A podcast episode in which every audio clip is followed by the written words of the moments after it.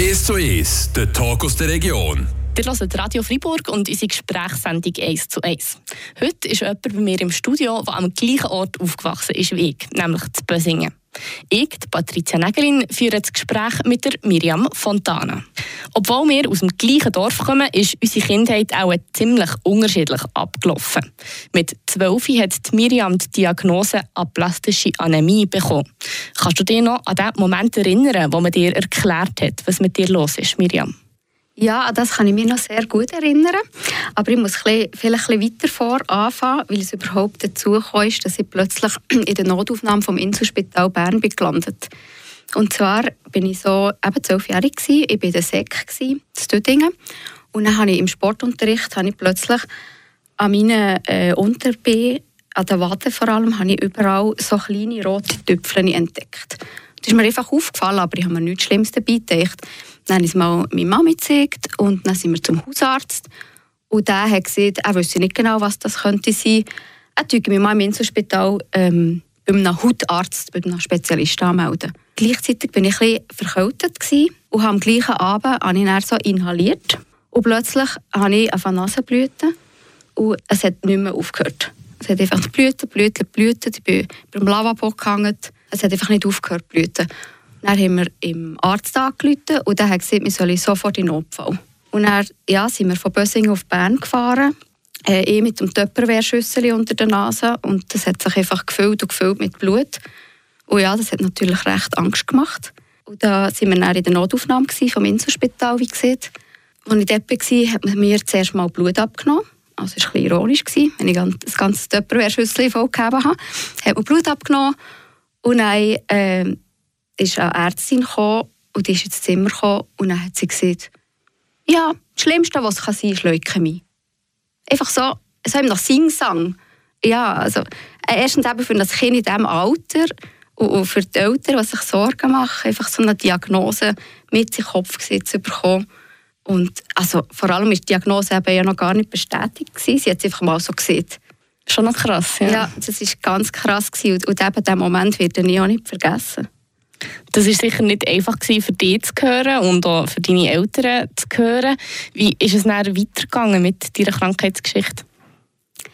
Ich musste äh, im Spital müssen eine Knochenmarkpunktion machen. Also da geht man so mit einer Länge Biopsienadel hinter äh, im Rücken, also in Beckenknochen ein. Und dort haben sie dann äh, Knochenmark entnommen und Knochenmarkflüssigkeit entnommen.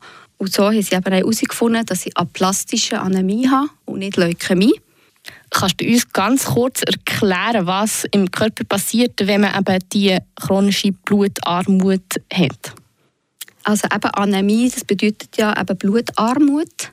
Also man hat von verschiedenen Blutteilen hat man zu wenig.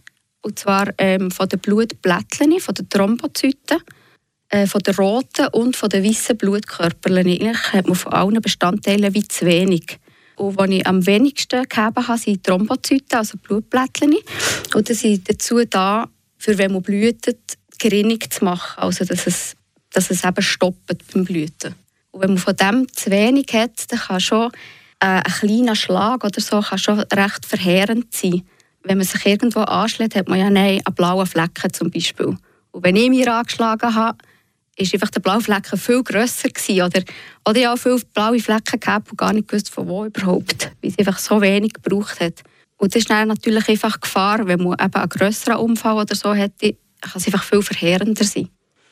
Irgendwann ist es ja bei dir nicht mehr nur darum gegangen, dass du vielleicht ein bisschen mehr blaue Flecken bekommst, sondern es ist Gefahr bestanden, dass du an Leukämie erkrankst. Ja, also das war vor äh, rund zwei Jahren der Fall. Gewesen. Also ich habe, eigentlich habe ich 25 Jahre lang habe ich mit der aplastischen Anämie gelebt. Ich habe probiert, mehr oder weniger normal zu sein, was auch immer das ist. Aber äh, ja, ich habe einfach probiert, nicht einzuschränken und einfach gleich probiert, das zu machen, was ich will. Und plötzlich, vor zwei Jahren, sind die Blutwerte, die ja eh schon mein Leben lang eigentlich recht tief waren, sind noch tiefer geworden und einfach ging nur noch Kite und Kite und Kite. Und dann hat es geheißen, ich muss auch mehr eine Knochenmarkpunktion machen. Und da äh, haben sie eben herausgefunden, dass ich ähm, Zellen im Blut habe, die könnte eben zu einer akuten Leukämie ausarten Und da hat mir der Arzt gesehen, ich sei eine tickende Zeitbombe. Und eine krasse Aussage. Ja, das, ich habe viele so Sachen, so Aussagen, die ich einfach so wie im Kopf habe, die wird man nie mehr los. Aber gleich ist es eine gute Aussage in dem Sinn für mich, wie es mir gesehen hat. Also es hat mir bewusst gemacht, ich muss etwas machen, also man muss etwas unternehmen. Ich habe das Gefühl gehabt, ich kann mein Leben lang mit dieser Krankheit leben. Und dann plötzlich hat es sich so fest verschlechtert und eben mit dieser krassen Aussage hat mir der Arzt wie bewusst gemacht, jetzt geht es nicht mehr. Jetzt muss man etwas dagegen machen. Das, was man dagegen gemacht hat, ist eine Knochenmarktransplantation. Wie hast du das erlebt? Also ja, eben zuerst ist es ja mal darum gegangen, ähm, einen Spender zu suchen. Weil es ist ja so, für eine Person von vier wird immer noch kein Spender gefunden. Also ist mir nochmal im Nachhinein bewusst worden, dass ich eigentlich sehr viel Glück gehabt habe. Also als ich eben dann die Diagnose bekommen habe, dass es, dass es eben Zellen hat, die ausarten hat man eine Spendersuche gestartet, und zwar international. Und das ist eigentlich also für mich gefühlsmässig recht schnell gegangen. Nach drei Monaten habe ich schon einen positiven Bescheid bekommen, dass sie einen Spender für mich gefunden haben. Hast du das Gefühl, du hast eine besondere Lebenseinstellung oder vielleicht eine andere Sicht auf gewisse Sachen im Gegensatz zu anderen Leuten, die nicht die gleichen Sachen erlebt haben wie du? Also ich muss sagen, ich habe das vielleicht erst ein bisschen seit der Transplantation eine bisschen andere Lebenseinstellung. Vorher, aber ja, wenn man so mit zwölf so eine Diagnose bekommt, man will einfach normal sein. Ich wollte das Gleiche wie die anderen Kinder oder Jugendlichen. Und jetzt nach der Transplantation, nach dem Eingriff, wo ich wirklich muss sagen, ich habe, ich habe ja wie im Tod in die Augen geguckt, muss ich im Nachhinein sagen, du jetzt wie mehr die kleineren Sachen schätzen. Einfach schon nur, wenn ich eben einen schönen Ausflug in die Natur machen kann oder wenn ich auch meine Familie sehe oder gute Freunde sehe, das tue ich viel mehr wertschätzen. Vielleicht für noch einmal den Bogen zum Anfang zu spannen. Du bist in Bösingen aufgewachsen, wohnst aber jetzt heute ähm, zu Bern. Was hast du vielleicht trotzdem noch für einen Bezug jetzt hier zum Dorf oder zur Region Bösingen? Also meine Familie wohnt noch da und äh, ja, ich komme sehr viel und gerne daher. Ja, das sind, das sind meine Liebsten daheim und die, das sind natürlich auch die Leute, die mir jetzt die ganze Zeit begleitet haben. Und da kommt man gerne gegen mich her. Du hast auf jeden Fall eine spannende und bewegende Geschichte zu erzählen, Miriam. Und die hast du in einem Buch festgehalten. Warum du dich dazu entschlossen hast, deine Geschichte zu veröffentlichen und was die Leserinnen und Leser von deinem Buch erwartet, das besprechen wir näher zusammen nach einer kurzen Pause.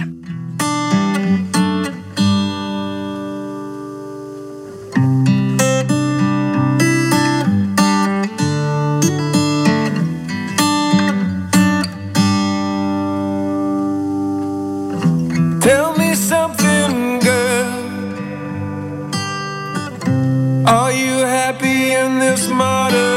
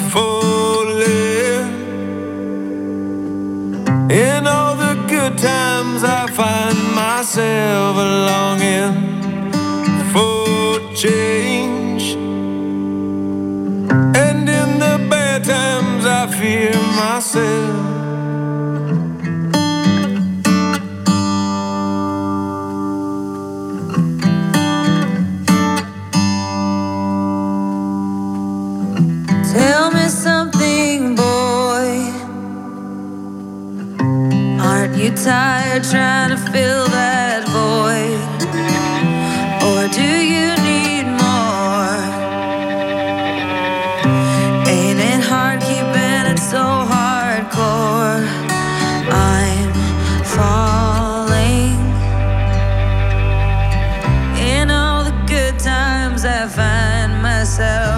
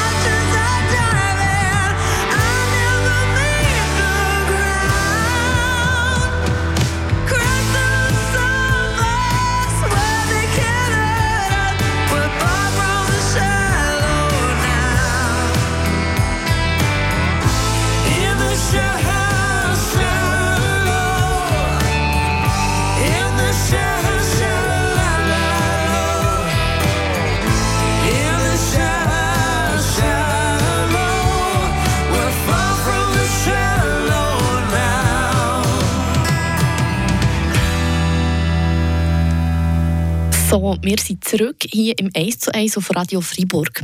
Für die heutige Gesprächssendung ist Miriam Fontana bei uns im Studio und sie redet mit mir, der Patricia Nägelin.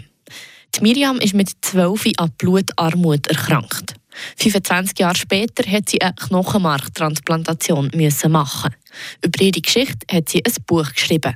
Warum hast du dich überhaupt dazu entschieden, ein Buch zu schreiben, Miriam?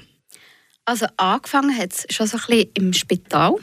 Ich war ja gesamthaft ähm, acht Wochen im Spital. Gewesen. Und da habe ich angefangen so mit Spitaltagebüchern, also mehr so ein bisschen rapportmässig, was jeden Tag passiert ist, für das es dann noch weiss, irgendwie im Nachhinein, so ein für mich. Aber nein, danach, als ich bei ihm kam, hat es einfach ging um mir Erlebnisse gegeben mit Ärzten oder mit dem Arbeitgeber oder mit verschiedenen Ämtern oder Krankenkassen. Und ging mir, habe ich meinen Kollegen und meiner Familie einfach die Storys erzählt. Und alle haben gesagt, hey, was du schon alles erlebt hast, du könntest eigentlich ein Buch schreiben. Und dann habe ich dann so gedacht, ja, wieso eigentlich nicht? Und so habe ich dann angefangen, eigentlich so ein bisschen, ja, Ziele um Ziele, abschnittweise aufzuschreiben. Und ja, so wild durcheinander. Ich habe nicht irgendwie ein Kapitel geschrieben und dann das nächste. Ich habe einen Teil geschrieben und dann, ja, meistens am Morgen um drei ist mir dann etwas in den Sinn gekommen über ein Jahr bin ich jetzt dran gewesen. und so hat sich eigentlich das Buch ja, ergeben. Was hast du dir erhofft oder was sind deine Ziele, die du erreichen mit diesem Buch? Es sind ein ähm, auf verschiedenen Ebenen, die ich Ziele habe. Also sicher für mich selber, vom Verarbeitungsprozess her, dass ich mal alles kann zu Boden schreiben kann und so ein bisschen, ja, von der Seele reden. Und nein, aber auch für die Leute, die mich kennen oder auch nicht kennen, einfach zu beschreiben, was das genau beinhaltet, eine Knochenmarktransplantation. Dass das, also einerseits ist es ja für die betroffene Person eine Chance auf ein zweites Leben. Und andererseits muss man einfach aber auch sagen, es ist kein Spaziergang.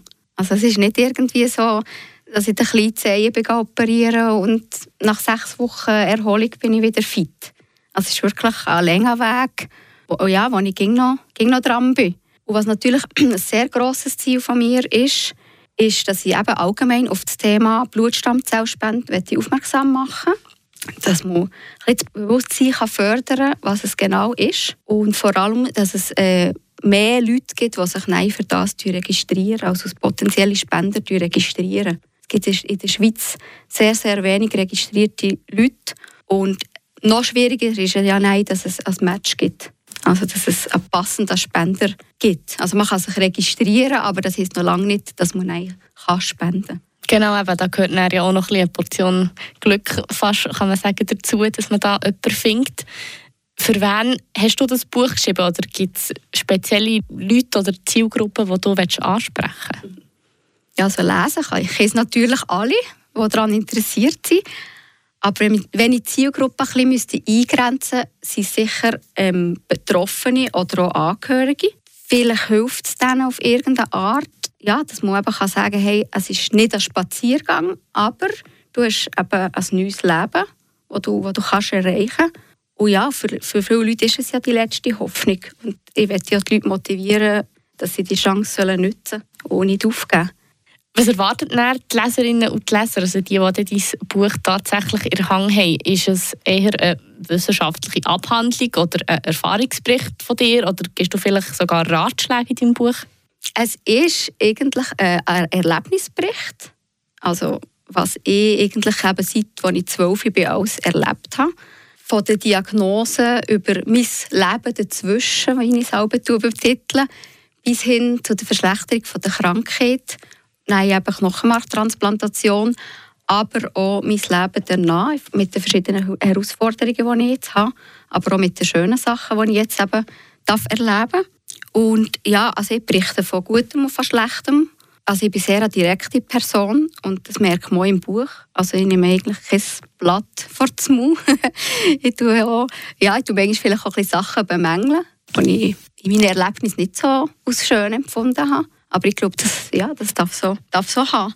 Auf jeden Fall dann nach einer ehrlichen und schonungslosen Darstellung von den Sachen, die du erlebt hast.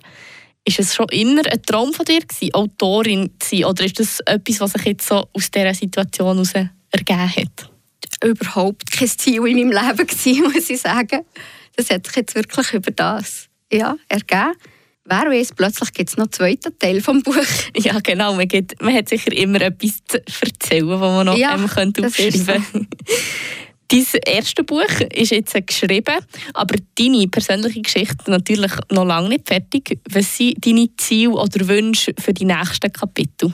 Also mein Ziel im Moment ist so ein bisschen von dem Kampf- und Überlebensmodus, wo ich jetzt irgendwie zwei Jahre drin bin, ein bisschen mehr um mich ins Erleben und Genießen zu kommen. Und ja, mein Ziel ist sicher, ähm, dass ich ja, gesundheitlich um mich auf ein gewisses Level komme, dass sich das ein bisschen einpendelt. Ja, dass ich einfach um mich all die Aktivitäten kann machen kann, die mir Freude machen im Leben. Kannst du uns so etwas erzählen, was du besonders gerne machst? Also ich bin ein Reiseviertel. Ich bin wirklich, ich bin schon mein Leben lang gerne gereist. Ich habe über zehn Jahre lang im Reisebüro gearbeitet. Und ja, das wollte ich natürlich um mich ein bisschen die Welt entdecken. Aber ja, ich bin jetzt in den, den letzten drei Jahren, als ich ja nicht durfte reisen durfte, habe ich jetzt auch ein bisschen die Schweiz entdeckt. Also es gibt auch hier schöne Orte. Aber das ist mir sicher sehr wichtig. Das ist auf jeden Fall etwas Spannendes, immer unterwegs zu sein und neue Sachen zu entdecken. Merci Miriam, dass du heute ähm, hier bist und uns von deiner Geschichte erzählt hast. Merci, dass ich hier sein durfte.